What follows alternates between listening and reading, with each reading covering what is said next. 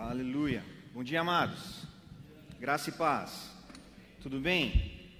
Aleluia. Não tem como não estar bem quando estamos reunidos na casa do Senhor. Nós sabemos que agora na nova aliança nós somos a casa. Amém? O Senhor habita dentro de nós, o Senhor habita em nós, nós nos tornamos um com Ele, mas nós temos um lugar físico onde o corpo de Cristo, onde os irmãos, onde a igreja se reúne para cultuar, para adorar, para exaltar o nome do Senhor. E que privilégio temos em uma manhã de domingo nos reunirmos para exaltar o nome do Senhor, para cultuarmos ao Senhor.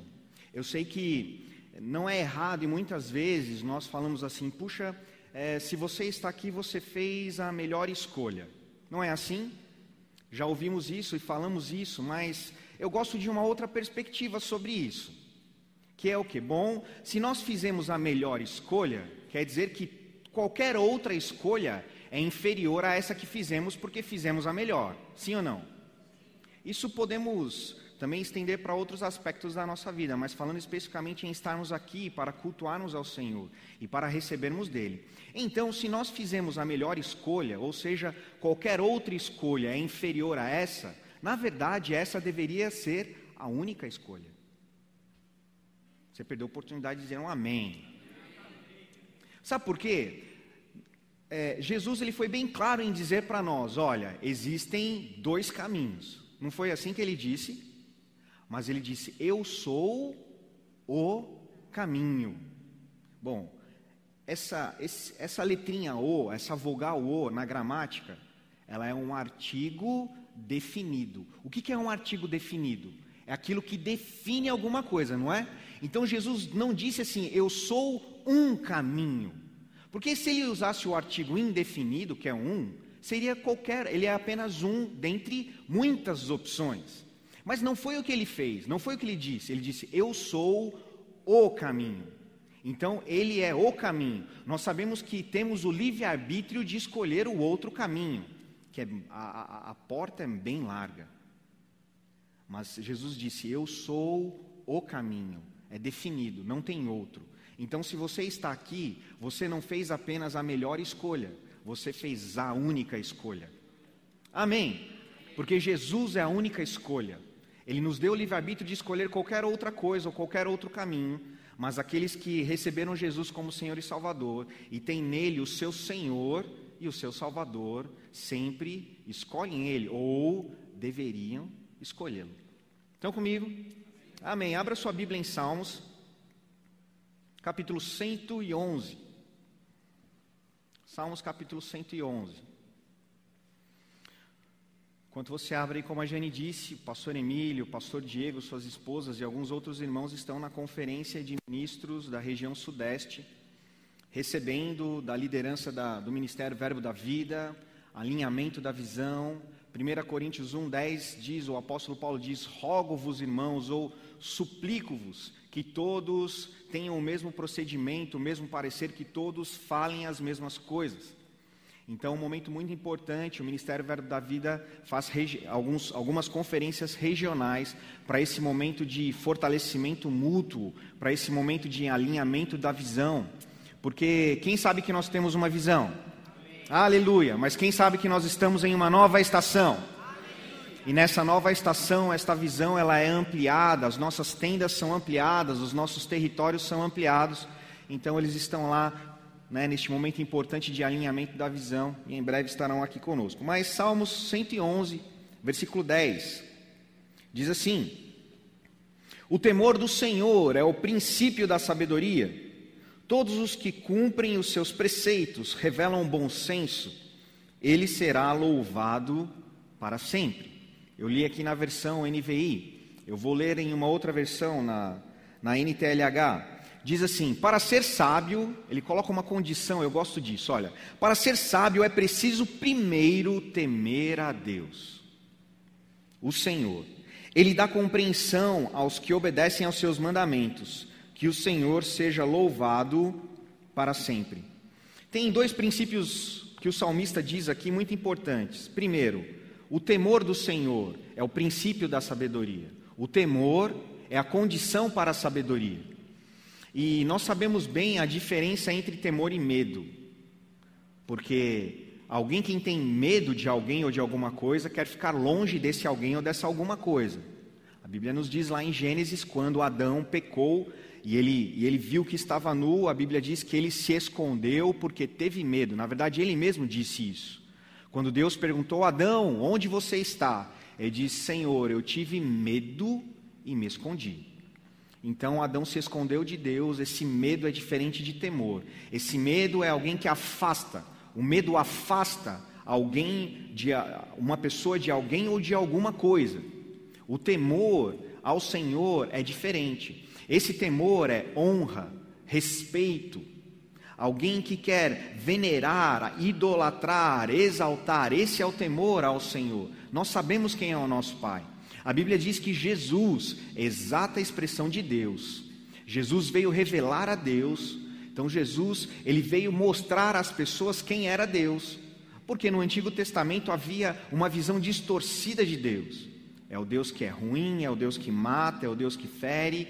O que aconteceu de bom foi Deus, de ruim foi Deus, louvado seja Deus, seja feita a vontade de Deus. Mas Jesus veio mostrar quem era Deus. Jesus, ele curou, a Bíblia diz que ele curou a todos os oprimidos pelo diabo, porque o Senhor era com ele, Deus Pai era com ele, sobre ele repousava a unção. Então apenas bastava fé, quando Jesus encontrou fé, o milagre aconteceu. Estão comigo? E sabedoria, acho que todos nós queremos ser pessoas com conhecimento, com sabedoria. Sabedoria, ter sabedoria é alguém que conhece muito sobre alguma coisa. Agora, quem sabe que, e esse conhecimento, conhecer muito sobre alguma coisa, tem um objetivo, que é tomar as melhores decisões. Não é assim? Você não deseja tomar as melhores decisões? Como nós falamos aqui, essa decisão de estar aqui é a melhor delas ou a única que deveríamos ter tomado. Mas todos nós queremos tomar as melhores decisões. Mas quem sabe que ter conhecimento sobre alguma coisa não garante a melhor tomada de decisão? Você saber sobre alguma coisa não garante que você vai usar da melhor forma. Deixa eu dar um exemplo. Eu, eu, a minha formação é na área de administração com especialização em finanças. E inclusive eu cheguei a dar aula de mercado financeiro, aula de finanças. Há muito tempo atrás, muito tempo atrás, graças a Deus, muito tempo atrás. Eu já aprendi. Eu decidi fazer uma aquisição fazer um, a compra de um veículo. É bom, não é comprar veículo, gente? Veículo é uma grande necessidade, nos ajuda a locomover, tem um conforto, enfim. Eu decidi comprar um veículo. Só que eu não tinha condições financeiras de comprar um determinado modelo que eu gostaria, que eu queria. Então, o que, que eu fiz? Bom, fiz lá as contas, afinal eu era conhecedor da matemática financeira, dos juros compostos, eu fui fazendo conta, fui fazendo conta, fui fazendo conta. Todas as contas apontavam para uma decisão muito ruim aquilo que eu queria fazer. E sabe o que eu fiz? Tomei a decisão ruim. Mesmo sendo conhecedor e sabendo que eu ia me dar mal. Eu comprei um carro em 60 vezes sem entrada. Ei, atire a primeira pedra. Atire a primeira pedra, Jesus. Alguns se identificaram aí que eu sei. Aleluia. Então, o fato de saber sobre alguma coisa não garante a melhor decisão sobre aquilo, porque entre bom, essa daqui é uma péssima decisão, mas eu quero tanto desfrutar disso. E aí foi uma briga entre, eu sei que é uma péssima decisão, em algum momento daquele financiamento o carro valia muito menos do que o saldo devedor, eu sei que muita gente já passou por isso. Enfim, quando o salmista está dizendo aqui que o temor do Senhor é o princípio da sabedoria, ele está dizendo que existe um caminho para nós obtermos sabedoria, e esse, e esse caminho é olhando para o nosso Senhor. Amém? Conhecendo quem Ele é, conhecendo os seus mandamentos, conhecendo os seus preceitos, conhecendo o que Ele diz para nós fazermos. Então, quando nós conhecemos a vontade dEle, é algo muito bom, é o primeiro caminho. Quando nós, mas agora nós precisamos temer ao ponto de obedecer. O que é temer ao ponto de obedecer? É, quando chegarmos nessa situação, e eu sei que nós chegamos sempre, porque o diabo ele vai nos pressionar. Sempre na nossa vida nós teremos essa situação, essa decisão para tomar. Eu sei o que eu não devo fazer, ah, mas eu quero fazer. Eu quero satisfazer a vontade da carne.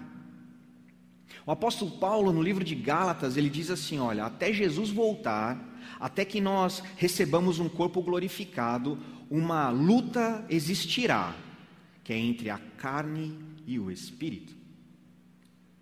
E aí, mas nós, nós estamos sem armas para essa luta? Não. O apóstolo Paulo disse: nós temos armas e essas armas são espirituais, só que nós devemos usar estas armas. Deixa eu dar um exemplo que eu dei na última aula do Rema e ontem para os jovens também. É um livro que está, é um exemplo que está em um devocional do irmão Reagan.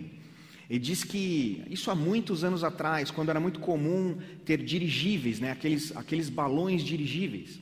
Então, ele diz que o, o dirigível estava né, descendo, estava ali pousando, e aí era muito comum, era, na verdade era necessário que pessoas pegassem cordas para amarrar o dirigível. Enquanto isso estava acontecendo, muitos homens puxando a corda, um grande vento veio e levantou esse dirigível. E muitos homens não conseguiram soltar a corda, foram um pouco lentos e ficaram com, segurando a corda, mas o dirigível já numa altura muito elevada. E o tempo foi passando e o dirigível não descia, e algumas pessoas não conseguiram, não tiveram forças para manter né, firmes na corda e despencaram, e muitos morreram. Mas eles perceberam que havia um homem que estava lá, e ficou lá durante muito tempo, apenas um homem. Durante muito tempo, depois que esse dirigível pousou, né, eles já estavam preparados ali com médicos, foram atendê-lo, e quando chegaram lá, perguntaram para ele: Bom, mas como você está? Ele disse: Eu estou muito bem. E ficaram surpresos, mas como você conseguiu segurar todo esse tempo a corda? Ele: Não, claro que não. Eu apenas amarrei a corda na minha cintura e fiquei curtindo o voo. Aleluia. Ele usou corretamente uma ferramenta que estava em suas mãos. Os outros não usaram a, a, essa ferramenta. Então existe uma diferença entre sabermos alguma coisa, conhecermos alguma coisa e sabermos usar corretamente aquilo que temos. Amém? E o Senhor, na palavra de Deus, nós temos o, as instruções para usarmos as ferramentas da melhor forma, porque muitas vezes na nossa vida nós estamos assim, nós estamos agarrados em alguma coisa que sabemos que é a verdade, mas não estamos usando da maneira certa. O apóstolo Paulo disse assim que todo o conhecimento que ele tinha, ele considerava esterco. O autor de Provérbios diz assim, ele diz uma orientação para nós: não se apoie no seu próprio entendimento. Se apoie na sabedoria que vem do Senhor, na sabedoria que vem do alto. Todos nós queremos uma sabedoria para não tomar as decisões erradas. Muitas vezes tomamos porque não estamos usando as ferramentas corretas. Abra sua Bíblia em 2 Coríntios capítulo 7. Abra lá, 2 Coríntios capítulo 7.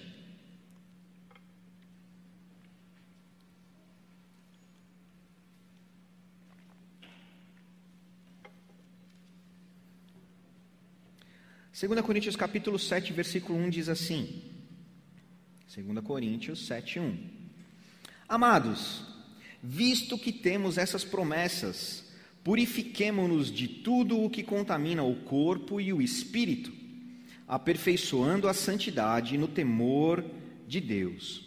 Algumas versões diz, tornando-nos cada vez mais santos, porque tememos a Deus. O apóstolo Paulo está falando aqui em aperfeiçoar a santidade no temor ou fazer crescer a santidade. Nós sabemos, bem, a Bíblia nos diz o que é santidade. O que é ser santo? A palavra santo significa separado. A Bíblia vai dizer em muitos momentos: Deus é santo. O salmista, muitos salmos dizendo: Louvai ao Senhor, porque Ele é santo. Louvai ao Senhor, porque Ele é poderoso. Louvai ao Senhor, porque Ele é forte. Ele é o Rei. Não é assim?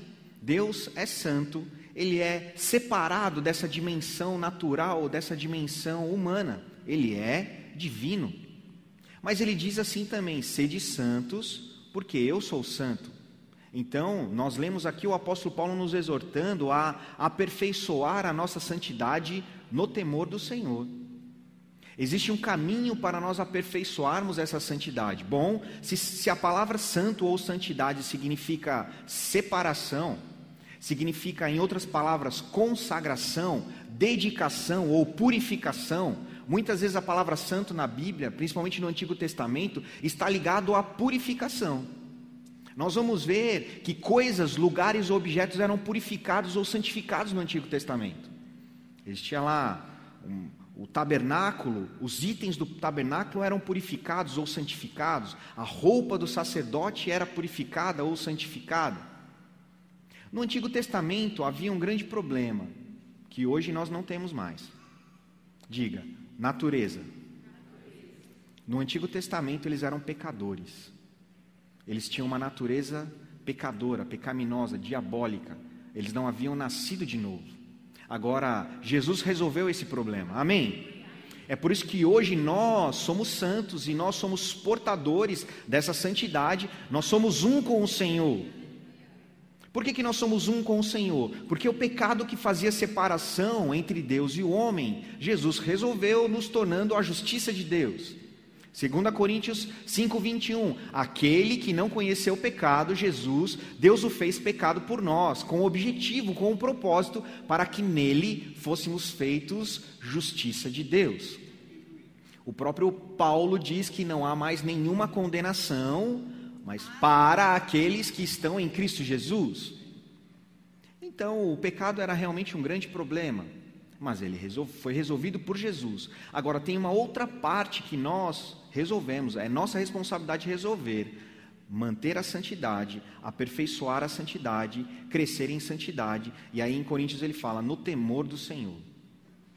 Nós precisamos conhecer. O profeta Oséias ele diz assim, olha, que nós precisamos conhecer o Senhor e prosseguir em conhecer o Senhor. Prosseguir em conhecer o Senhor. Sabe que muitos cristãos estão preguiçosos em prosseguir em conhecer o Senhor. Estão conhecendo alguns fragmentos da palavra. É claro que para tomar, alguém tomar uma decisão, eu recebo Jesus como Senhor e Salvador, a palavra é pregada, a palavra é ministrada e essa pessoa reconhece: bom, se eu permanecer nessa condição, eu vou para o inferno, porque a Bíblia diz que aquele que não receber Jesus como Senhor e Salvador, esse, o destino dessa pessoa é a morte eterna, é o inferno. Então a pessoa ela ouve a pregação da palavra, isso aconteceu com todos nós aqui, fé é gerada no nosso coração. Então nós fazemos a confissão: Jesus, eu te recebo e te aceito como Senhor e Salvador da minha vida. A Bíblia diz que nesse momento nós somos transportados, arrancados do império de trevas. Aleluia! E, fomos, e somos colocados então neste momento lá num reino, esse reino de paz, de alegria, é um reino maravilhoso. E aí o que, que nós fazemos agora com esse presente? O apóstolo Paulo diz que é um dom, é um presente, não, não merecíamos isso e o Senhor nos deu. Agora, apesar de não merecer, nós devemos cuidar desse presente. Você já recebeu algo que você julgou que não merecia? Você trata isso de qualquer forma? E muitas vezes muitos cristãos estão desprezando esse presente tão maravilhoso de Deus em Jesus, que é a salvação. Por isso que a palavra vem nos dizer muitas vezes, olha, nós precisamos ser ter sabedoria, e essa sabedoria tem um caminho, é temendo ao Senhor. Existem alguns sintomas, algumas características de alguém que não teme ao Senhor. Uma característica de alguém que não teme ao Senhor é não colocar o Senhor em primeiro lugar. É colocar qualquer outra coisa em primeiro lugar e colocar o Senhor em algum outro lugar da sua vida. Quando surge uma situação de pressão, onde escolher o Senhor, escolher a santidade ou escolher algo para benefício próprio. E às vezes é, essa situação é é uma situação, uma pressão relacionada a medo, e o diabo, ele é enganador, irmãos. Nós sabemos disso ele é derrotado, ele foi humilhado por Jesus. Mas esta é uma realidade que muitos cristãos não estão vivendo. É uma revelação que infelizmente muitos cristãos não têm. A Bíblia diz que a nossa luta é contra carne e sangue, não é contra carne e sangue, mas é contra tudo aquilo que vem a nós para destruir o conhecimento de Deus. Nossa luta não é para derrotar o diabo, porque ele é derrotado. Amém. Ele está, ele é, e esta é a posição dele. Então, a, único, a única capacidade que o diabo tem é de nos fazer ofertas, de nos fazer sugestões. Então, toda vez que um cristão aceita uma sugestão do diabo, então ele consegue entrar. Por isso que a Bíblia diz que nós devemos estar muito atentos, sempre tapando as brechas. Porque ele é sutil. Por isso que nós devemos temer ao Senhor e colocar o Senhor acima de todas as coisas, porque quando nós tememos ao Senhor e colocamos o Senhor em primeiro lugar, qualquer oferta de Satanás, nós não cederemos. Eu quero ler uma história com vocês. Está lá no Evangelho de Lucas, abra lá. Evangelho de Lucas, no capítulo 18. Evangelho de Lucas, capítulo 18. Conhecemos bem essa história. Uma conversa que Jesus teve com um jovem. Lucas capítulo 18, versículo 18. Lucas 18, 18. Diz assim: Certo homem importante lhe perguntou: eu, eu, confesso, vamos parar um pouquinho, eu confesso que eu já li essa história muitas vezes, ela está relatada em Mateus também, mas foi lendo desta vez que eu, eu parei para observar certo homem importante. Olha só, a, Bíblia não diz o nível de importância que ele tinha, mas diz que era um homem importante. A sociedade, de alguma forma, reconhecia esse homem como alguém importante. Talvez ele tinha uma grande influência de alguma forma, em algum nível na sociedade, era um homem importante na versão NVI, que é a que eu estou lendo aqui. Vamos lá. Certo homem importante lhe perguntou: Bom mestre, que farei para herdar a vida eterna? Porque você me chama bom? Respondeu Jesus. Não há ninguém que seja bom a não ser somente Deus. Você conhece os mandamentos: não adulterarás, não matarás, não furtarás, não darás falso testemunho, honra teu pai e tua mãe a tudo isso tenho obedecido desde a adolescência, disse ele. Olha só, Jesus disse que tinha um padrão moral de comportamento necessário, ou um padrão de santidade necessário para herdar a vida eterna. Não adulterarás. E Jesus deu uma lista aqui de comportamentos ou de pecados que para alguém para herdar a vida eterna não poderia, não deveria cometer. E aí o jovem diz: Olha, isso eu faço desde a adolescência. 22. Ao ouvir isso, disse-lhe Jesus: Falta-lhe ainda uma coisa. Venda tudo o que você possui e dê o dinheiro aos pobres, e você terá um tesouro nos céus. Depois venha e siga-me. Ouvindo isso, ele ficou triste porque era muito rico. Ficou triste porque era muito rico. Esse jovem não, ele não temeu a Jesus ele não honrou a Jesus, ele não teve o desejo, a inclinação de obedecer a Jesus.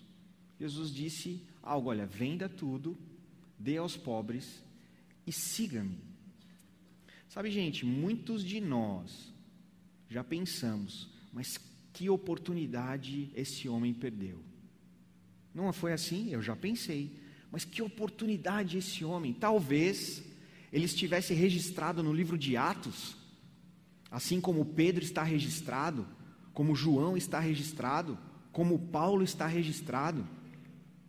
Porque, puxa, Paulo era perseguidor da igreja e olha, depois que ele se converteu, ele, um grande líder. Talvez ele estivesse registrado no livro de Atos e nós, talvez, estivéssemos falando dele com grande honra hoje aqui. Ele vendeu tudo deu aos pobres e seguiu Jesus. Que homem ousado, que homem corajoso, que homem forte. Ele não considerou as riquezas naturais deste mundo, ele considerou as celestiais. Como o apóstolo Paulo disse, não devemos procurar juntar tesouros aqui nesta terra, porque a traça, a ferrugem corrói Isso acaba. Não levaremos nada, mas devemos juntar tesouros eternos, tesouros no céu. Ele está falando de comportamentos, de atitudes que devemos ter como cristãos não amando o mundo, não desejando, podemos obter coisas, mas não buscá-las, desejá-las, amá-las ou fazer disso um propósito de vida. E esse jovem não fez isso. Ele não temeu a Deus ao ponto de colocar a vontade de Jesus ou essa instrução de Jesus em primeiro lugar. Agora, pare e pense comigo, da mesma forma que em algum momento eu também já pensei, ei, que homem que perdeu grande oportunidade, fraco. Pense na sua vida, faça uma reflexão. E eu penso na minha, que isso tem que ser algo muito individual e pessoal. Faríamos a mesma coisa? Porque nós temos essa oportunidade hoje, tivemos ontem, teremos ela amanhã. Talvez não de literalmente, enfim, o Espírito Santo vai falar com cada pessoa de maneira individual, não literalmente vender todas as coisas, mas nos entregar totalmente ao Senhor. Os nossos pensamentos, as nossas palavras, as nossas atitudes, também as nossas finanças, mas o nosso tempo. É muito fácil, irmãos, muito fácil, não temermos ao Senhor. Sim ou não? Mas nós vivemos dias difíceis. Os dias são maus. Para termos a sabedoria, não é uma sabedoria qualquer. Para obtermos sabedoria, você, se você quer obter sabedoria em alguma área do conhecimento, você precisa se dedicar. Você precisa estudar. Ontem à noite estávamos conversando sobre algumas coisas com alguns irmãos, estávamos falando sobre isso. Para servirmos na casa do Senhor, para servirmos aqui, precisamos, precisamos nos dedicar àquilo que fazemos. A, a, a Bíblia é muito clara em dizer: se você tem algum dom, você deve aperfeiçoar esse dom, como nós lemos aqui, devemos aperfeiçoar a nossa santidade. Então, se alguém toca algum instrumento, deve estudar cada vez mais e se aperfeiçoar cada vez mais para dominar cada vez mais aquele instrumento. Quem canta deve fazer o mesmo. Quem ministra a palavra, quem ensina deve fazer o mesmo. Quem serve deve fazer o mesmo. Na sua área, no, onde você trabalha, na sua profissão, você deve fazer isso. Se eu e você queremos ter sucesso em alguma área, fazendo alguma coisa, devemos sempre nos dedicar àquilo. Esse princípio vale para coisas naturais e vale para a vida espiritual, sem dúvida nenhuma. A questão aqui, o que vem primeiro? Quando nós tememos ao Senhor, nós colocamos Ele em primeiro lugar. Entendemos que o trabalho, por exemplo, as finanças, os recursos é apenas um meio para, não deve ser o objetivo da nossa vida. Esse jovem aqui, ele, a Bíblia diz que ele não fez isso porque era muito rico, ou seja, ele depositou em suas riquezas a toda a sua vida. A Bíblia não fala mais nada sobre ele. Pode ser que em algum momento da vida futura ele tenha reconhecido Jesus como Senhor e Salvador? Pode. Mas quando alguém tem a oportunidade de tomar a decisão correta, na hora certa, e não toma, concorda, meus amados, que algum prejuízo vai acontecer a mudança, como nós lemos aqui, essa santidade, esse aperfeiçoamento de santidade que eu poderia ou deveria ter tido ontem, eu perdi uma oportunidade ontem, baseado na sabedoria que eu receberia, baseado na santidade. Porque você concorda comigo que quando eu temo ao Senhor, quando eu aperfeiçoo a minha santidade, eu farei boas escolhas, sim ou não? E a Bíblia nos garante que cada boa escolha que eu tenho é uma semente lançada e essa semente ela vai frutificar, ela vai crescer. Ela vai gerar bons frutos. Então, cada, cada decisão correta que eu tenho, eu tenho uma, uma plantação, eu tenho um fruto correto de alegria, de paz, de bênção. Só que uma garantia que temos: a semente que não é lançada. Muitas pessoas estão tentando retirar um fruto de uma semente não lançada. Não acontecerá. Então, esse temor ao Senhor vai nos tornar pessoas com grande sabedoria, com grande conhecimento. Esse conhecimento fará com que nós tomemos as decisões corretas. alinhadas ao plano, ao propósito e à vontade de Deus para as nossas vidas. Quando nós tomamos essas decisões alinhadas ao plano, propósito e à vontade de Deus para as nossas vidas, então nós colheremos coisas tão maravilhosas, tão maravilhosas. Nós deixaremos de andar na força do nosso braço. Quantas oportunidades muitas vezes perdemos por não considerar o ajudador Espírito Santo que habita em nós, por não considerar colocar Deus em primeiro lugar. Esse jovem rico, ele não colocou Deus em primeiro lugar. Mas nós, nós temos inúmeros exemplos de pessoas na Bíblia que colocaram Deus em primeiro lugar, mesmo o negócio pegando. Podemos citar José. Eu admiro José. Como eu falo de José nas minhas ministrações e pregações. A Bíblia diz que ele foi vendido pelos irmãos. Alguns até queriam matá-lo. Ele guardou o coração, ele não murmurou, ele não reclamou, ele se manteve em santidade, temendo a Deus. A Bíblia diz que ele chegou na casa de um egípcio chamado Potifar. E em pouco tempo que ele esteve lá, ele já era o administrador de todos os bens de Potifar. A Bíblia diz que a casa de Potifar e todos os negócios de Potifar prosperaram a casa e o campo, todos os negócios de Potifar prosperaram. Só que a Bíblia é clara em dizer o motivo, diz porque José estava lá. Aleluia!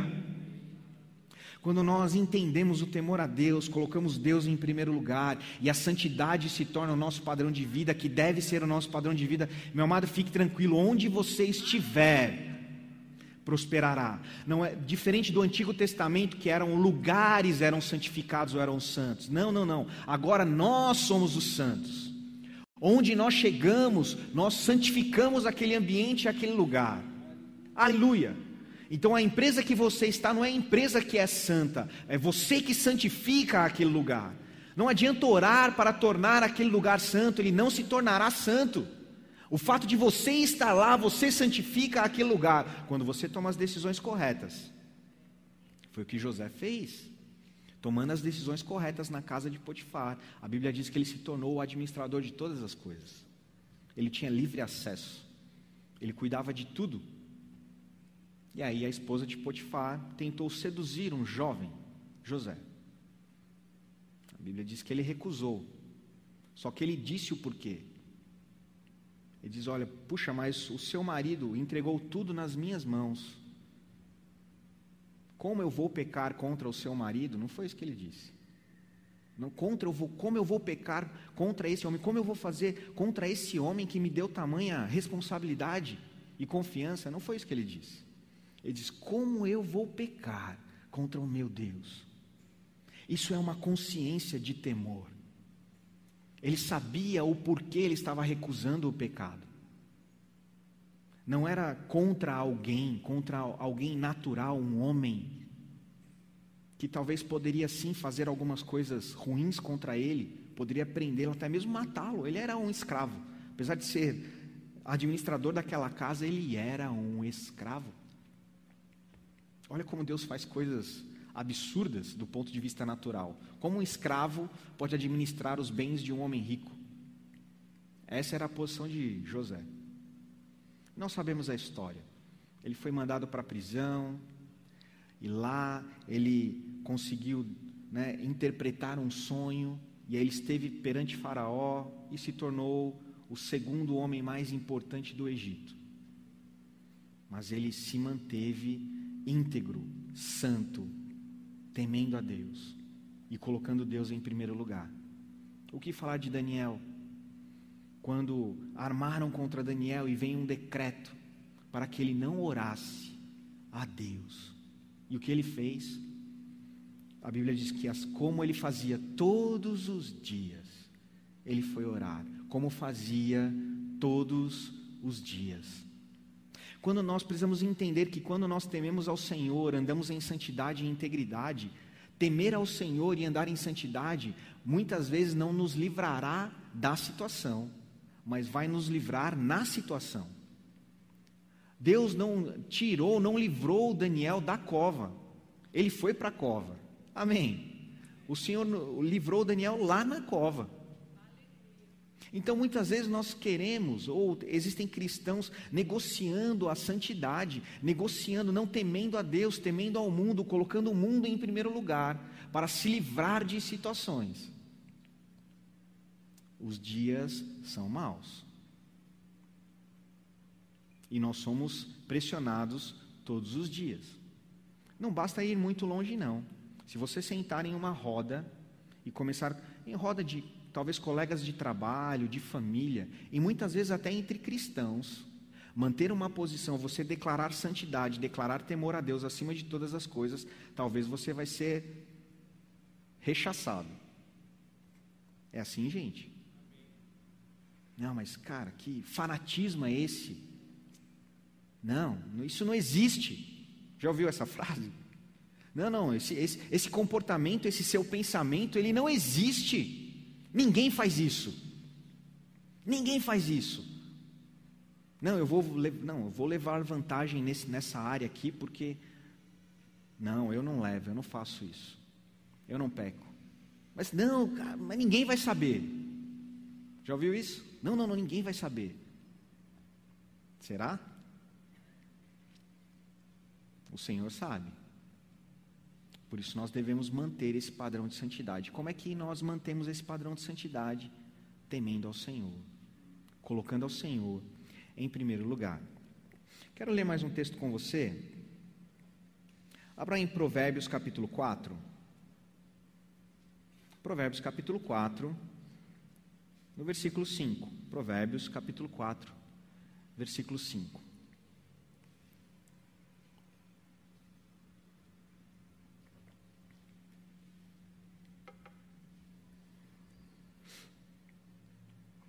Existe, um, existe uma sabedoria, uma sabedoria divina. Não é qualquer tipo de sabedoria. A Bíblia diz que aqueles que nasceram de novo receberam Jesus Cristo como Senhor e Salvador, o Espírito Santo habita, em, habita dentro de nós e Ele é um mestre. Ele é, ele faz parte da Trindade. Meus amados, qualquer coisa que você não saiba fazer, você pode contar com o Espírito Santo. Só que essa sabedoria, ou contar com o Espírito Santo, nós devemos buscá-lo. Olha o que Provérbios diz 4, 4, 5. Provérbios capítulo 4, versículo 5. Diz assim: Procure obter sabedoria e entendimento. Não se esqueça das minhas palavras, nem delas se afaste. Vamos parar um pouquinho aqui, vamos ler de novo.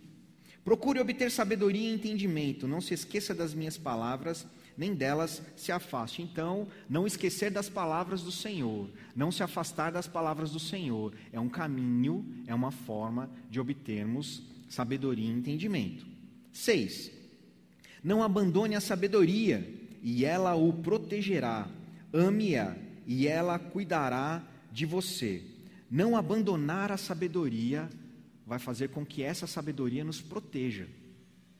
Quando tomamos as decisões corretas, baseado na palavra, fique tranquilo, meu amado, estamos protegidos. A Bíblia diz que a integridade, a verdade, ela nos guarda. Amém? Então, por mais que o diabo pressione, por mais que o mundo pressione para tomarmos a decisão errada, como falamos aqui, se Jesus é o caminho, é o único caminho, então as decisões, elas são únicas também. Qualquer decisão que estiver fora da palavra, eu apenas desconsidero. 6. Não abandone a sabedoria, e ela o protegerá. Ame-a, e ela cuidará de você. O conselho da sabedoria é: procure obter sabedoria. Use tudo o que você possui para adquirir conhecimento. Dedique autoestima à sabedoria, e ela o exaltará. Abrace-a, e ela o honrará. Vou ler de novo o 7, o conselho da sabedoria é: procure obter sabedoria. Use tudo o que você possui para adquirir entendimento.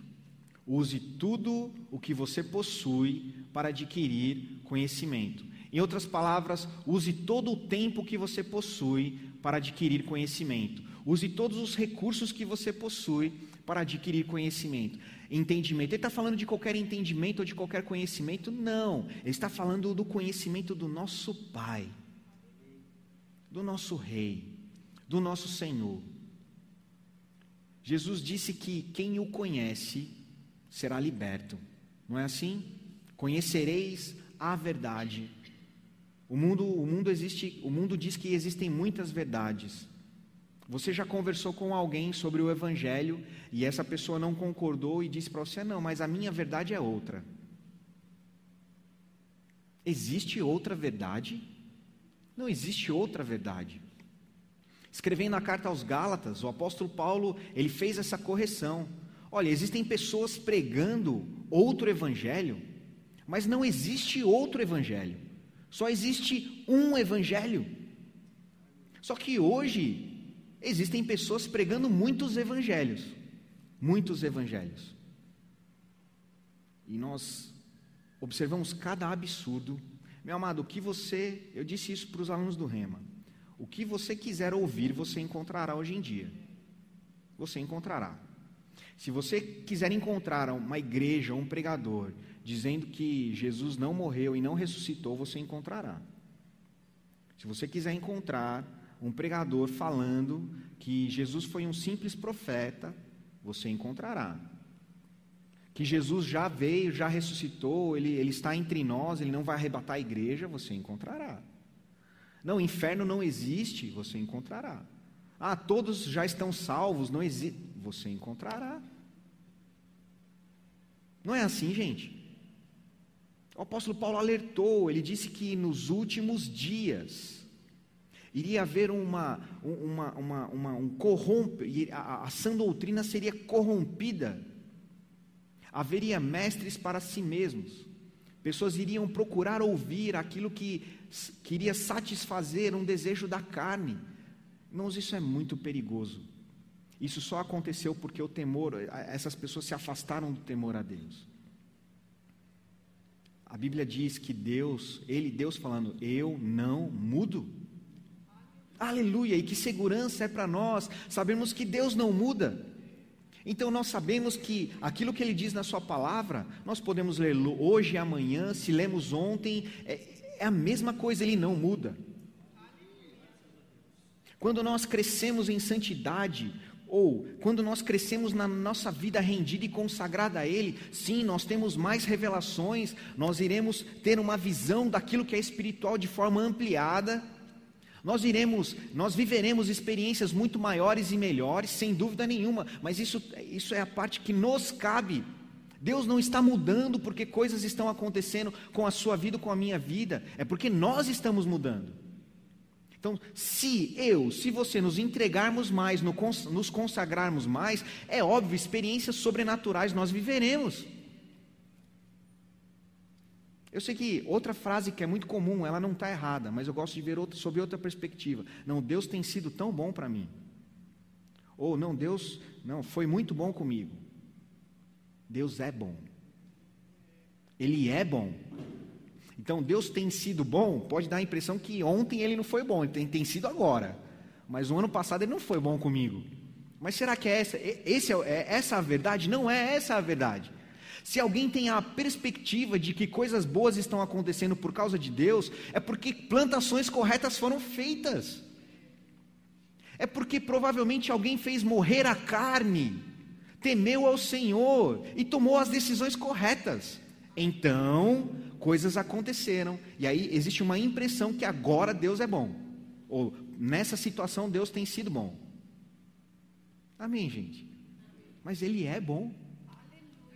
Ontem Ele foi bom, hoje Ele é bom, amanhã Ele será bom. Então Ele é bom.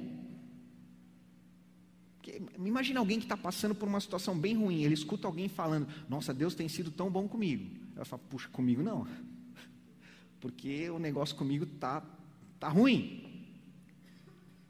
Essa responsabilidade está nas nossas mãos. Que libertador é isso? Que libertador saber que Deus é bom. Então, se eu quero viver coisas sobrenaturais, então eu preciso seguir esses, essas orientações, eu preciso temer ao Senhor, e porque esse temor vai me conduzir por um caminho de sabedoria. Adquirindo sabedoria, eu vou tomar as melhores decisões, ou as únicas que poderia tomar. E então eu colherei os benefícios dessas decisões baseadas no temor, na sabedoria e na santidade. Porque seremos, como eu disse, pressionados a não sermos santos. O apóstolo Paulo, ele disse algo que nós falamos muito aqui. Ele disse: Eu esmurro o meu corpo. Em outras palavras, disse: Olha, eu não, eu, eu não sou leviano ao ponto de não cuidar da minha vida. Eu estou ensinando vocês, estou pregando a vocês, estou dizendo para vocês um padrão de comportamento, um padrão de santidade. Estou ensinando vocês como vocês devem proceder, mas eu tenho que cuidar da minha vida também. Eu tenho que fazer a minha carne morrer. Eu tenho que, eu tenho que é, é, é, é, colocar a santidade e o temor a Deus em primeiro lugar para tomar as decisões corretas. Em outras palavras, como ele disse, eu esmurro o meu corpo, eu coloco ele em sujeição. Porque a velha natureza, ela de vez em quando, ou de vez em sempre, ela quer aparecer. Quanto mais nós fazermos morrer, fazermos morrer, fazermos morrer essas decisões entre santidade e qualquer outra coisa, vai ficar mais fixas, mais fortes na nossa vida. Talvez o, o, o início da caminhada seja um pouco mais desafiador, mas nós sabemos que tudo que é, tudo que se torna um hábito é muito mais simples e muito mais fácil. Não é assim? É por isso que eu gosto de a única decisão e não a melhor decisão. Porque se eu penso que é a única decisão, eu não preciso decidir. Se é a única, eu simplesmente avanço e faço. Não é assim? Isso é o que o hábito traz para nós. De tanto você repetir uma coisa, aquilo fica mais simples, aquilo fica mais fácil. Só que muitas vezes repetir as mesmas coisas deixa de trazer os resultados. Quem faz, usando o exemplo de atividade física, é assim. Alguém que levanta um determinado peso no começo é muito difícil. Depois vai, aquilo vai ficando mais fácil, aquele peso vai ficando mais fácil e o resultado aparece. Só que se alguém continua levantando aquele mesmo peso, vai, vai estacionar. Então tem que colocar uma pressão maior. A Bíblia fala sobre isso. A Bíblia fala sobre, né, de fé em fé e de glória em glória. A nossa vida é como a luz da aurora que vai brilhando mais e mais até ser dia perfeito. Ou seja, nós lemos aqui que é possível nos aperfeiçoar em santidade é possível nos aperfeiçoarmos nessa consagração ao Senhor. Eu quero que algo nesta manhã que o Espírito Santo quer nos ensinar é nós elevarmos o nosso nível de temor a Deus, elevarmos o nosso nível e, consequentemente, de santidade. E a palavra santidade é separado ou é consagrado, elevarmos o nosso nível de consagração ao Senhor. De forma prática, meu amado, o que não fazemos e temos que fazer. Você faz uma avaliação da sua vida, eu faço uma avaliação da minha vida. O que eu ainda não faço, ou faço muito esporadicamente, que preciso fazer sempre. Quando eu olho para a palavra, eu, eu consigo identificar isso, eu preciso fazer como cristão. E eu ainda não faço, ou ainda estou inconstante. A Bíblia diz que é um perigo a inconstância. É um perigo. Um dia eu vou no culto, outro dia eu não vou. Um dia eu oro, outro dia eu não oro. Um dia eu leio a palavra, outro dia eu não leio.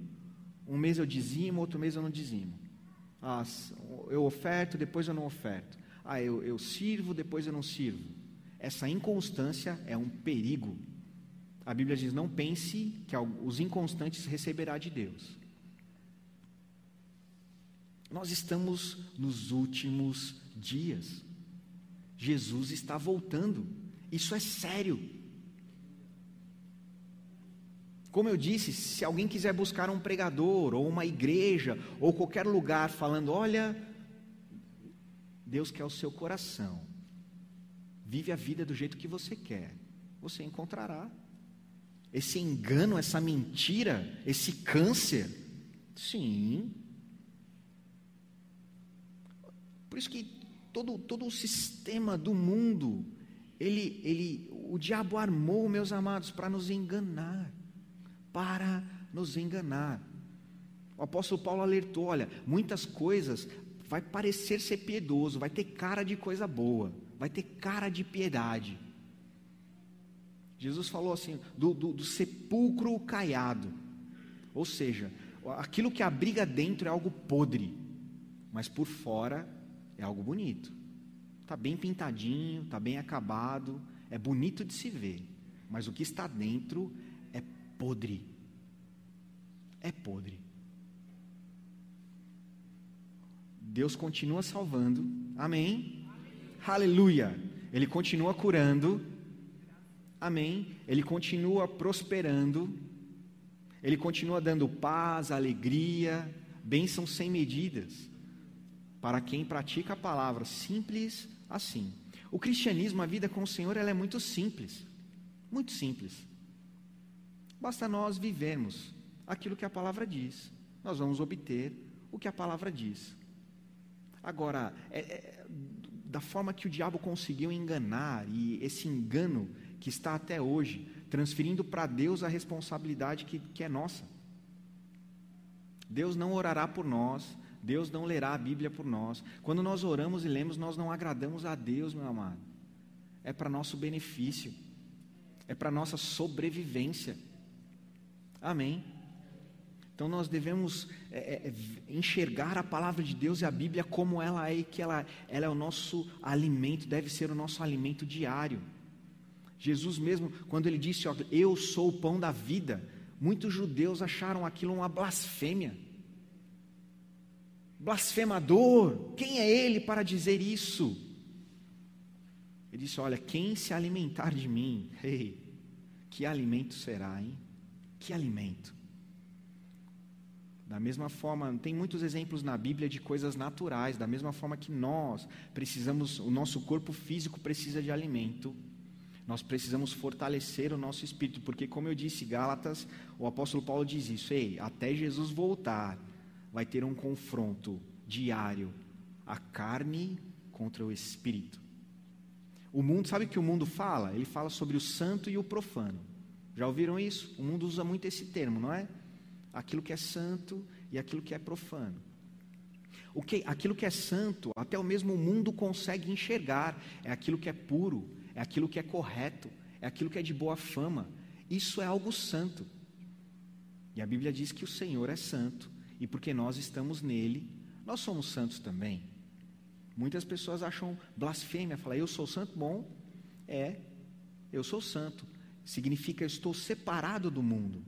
E muitas pessoas estão quebrando essa santidade, se juntando com o mundo, tendo um relacionamento que o mundo, com o mundo, um relacionamento que Jesus nunca disse para termos.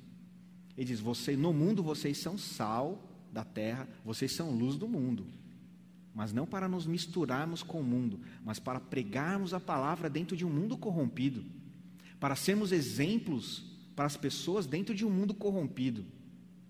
Exemplo de santidade, exemplo de caráter. Meus irmãos, muitas vezes nós não vamos nem pregar, nem falar um versículo, apenas ser exemplo de caráter e de postura de verdade, isso pregará a palavra. Fazer o bem, não mentir, agir corretamente, isso por si só vai pregar a palavra. Não é assim? Por que, que eu disse? Não precisa ir longe. Parece hoje em dia que falar a verdade é, é a coisa errada. Em alguns ambientes, em alguns lugares, de tão absurdo que o mundo está. Mas ainda bem, glória a Deus, nós temos a palavra e Jesus não mentiu para nós. E o apóstolo Paulo disse também: Eita, nos últimos dias a coisa vai ficar pior. Jesus disse: Olha, me perseguiram e perseguirão vocês também. Eu tive seguidores e opositores, vocês terão também. Pessoas ouvirão a pregação através de vocês, serão salvas, mas pessoas recusarão, essas estão perdidas. Amém, meu amado? Glória a Deus. Eu quero ler mais um texto com você. Vá lá para João capítulo 15.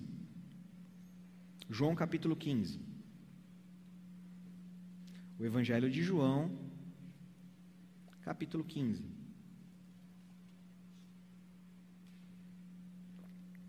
Versículo 14. João capítulo 15, versículo 14. Diz assim: Vocês serão meus amigos se fizerem o que eu lhes ordeno. Jesus falando, vou ler novamente. Vocês serão meus amigos se fizerem o que, lhe, o que eu lhes ordeno. Infelizmente, nem todos os cristãos são amigos de Deus. Porque Jesus ele colocou uma condição aqui: serão meus amigos aqueles que fizerem o que eu ordeno. 15. Já não os chamo servos, porque o servo não sabe o que o seu senhor faz. Em vez disso, eu os tenho chamado amigos, porque tudo o que ouvi de meu pai, eu lhes tornei conhecido. Você não precisa abrir Salmos 25, 14, diz: O Senhor confia os seus segredos aos que o temem e os leva a conhecer a sua aliança. O Senhor confia os seus segredos àqueles que o temem. Olha como o temor é importante. O Senhor confia segredos. Agora, imagine, meu amado, olha que coisa maravilhosa. Você ter os segredos, aquilo que está no coração de Deus, revelado a mim e a você, porque nós tememos a Ele. Existem grandes homens e mulheres de Deus que, ao longo da história da humanidade, tiveram essa revelação dos segredos de Deus, da vontade de Deus, diretamente a eles. E eles fizeram coisas tão extraordinárias, porque eles temiam ou temeram a Deus. Você pode ficar de pé? Aleluia, aleluia, aleluia. Como eu disse, o, aquilo que o Espírito Santo quer nos ensinar hoje, dentre aquilo que ele ministrou a nós, é que nós vamos mudar de nível. Aquilo que nós não fazíamos, aquele nível de temor. Eu sei que ah, muitas vezes, talvez você já identificou coisas que você negociou, você não colocou o temor em primeiro lugar, você não colocou o Senhor em primeiro lugar. Por algum motivo, seja o engano de Satanás, seja a pressão do dia a dia, seja muitas vezes a pressão financeira, alguma, alguma coisa física no seu corpo. Meu amado, eu sei que o diabo pressiona. Ele veio para roubar, matar e destruir. Esse é o trabalho dele e ele não vai descansar. Ele continua trabalhando para matar, para roubar e para destruir. Todos. Mas o mundo já é dele. Então ele vai trabalhar para roubar, matar e destruir aquele que ele ainda não tem. Ele não te tem. Amém? Ele não te tem. Você é do Senhor. Você foi comprado por um alto preço, um preço de sangue.